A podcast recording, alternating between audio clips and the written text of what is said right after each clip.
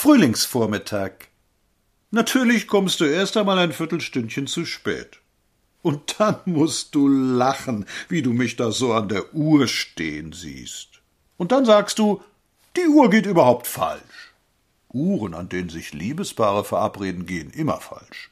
Und dann gondeln wir los. Das ist ein zauberischer Vormittag. Du trägst ein weich gefaltetes weites Kleid, ganz hell, was dich noch blonder macht einen kleinen Trotteur, wie ich ihn gern habe, und deine langen, zarten Wildlederhandschuhe. Du duftest ganz zart nach irgendetwas, was du als Lavendel ausgibst.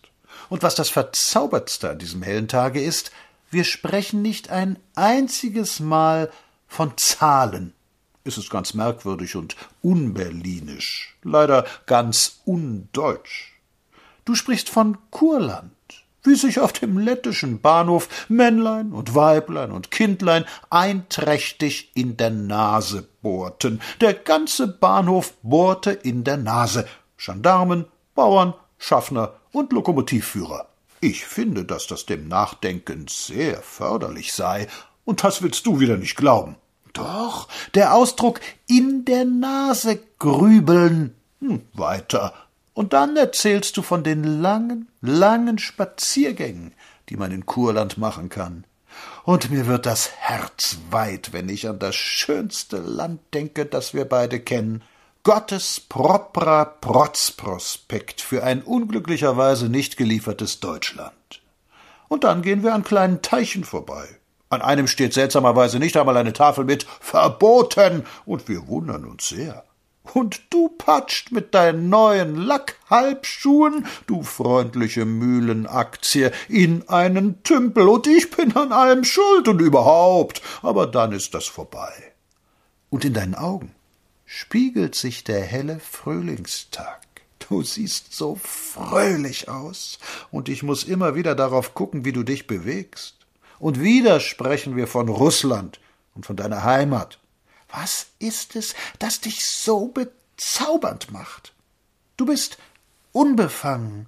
Und ich will dir mal was sagen. Bei uns tun die feinen Leute alles so, wie es in ihren Zeitschriften drin steht. Und immer sehen sie sich fotografiert, fein mit Ei und durchaus richtig. Ihr überlegt gar nicht so viel. Ihr seid hübsch und damit gut.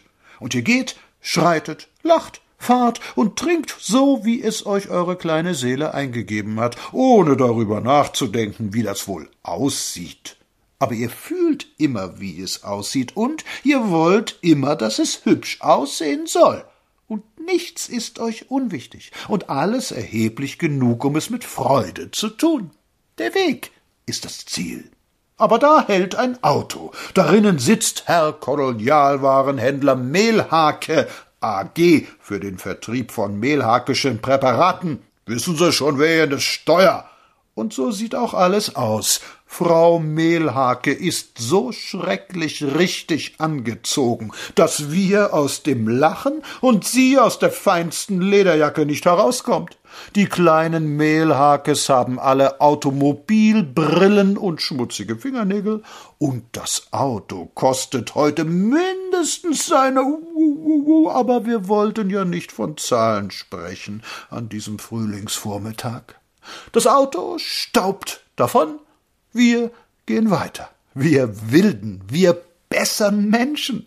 Denn mit dem Stil ist das so wie mit so vielen Dingen. Man hat ihn oder man hat ihn nicht.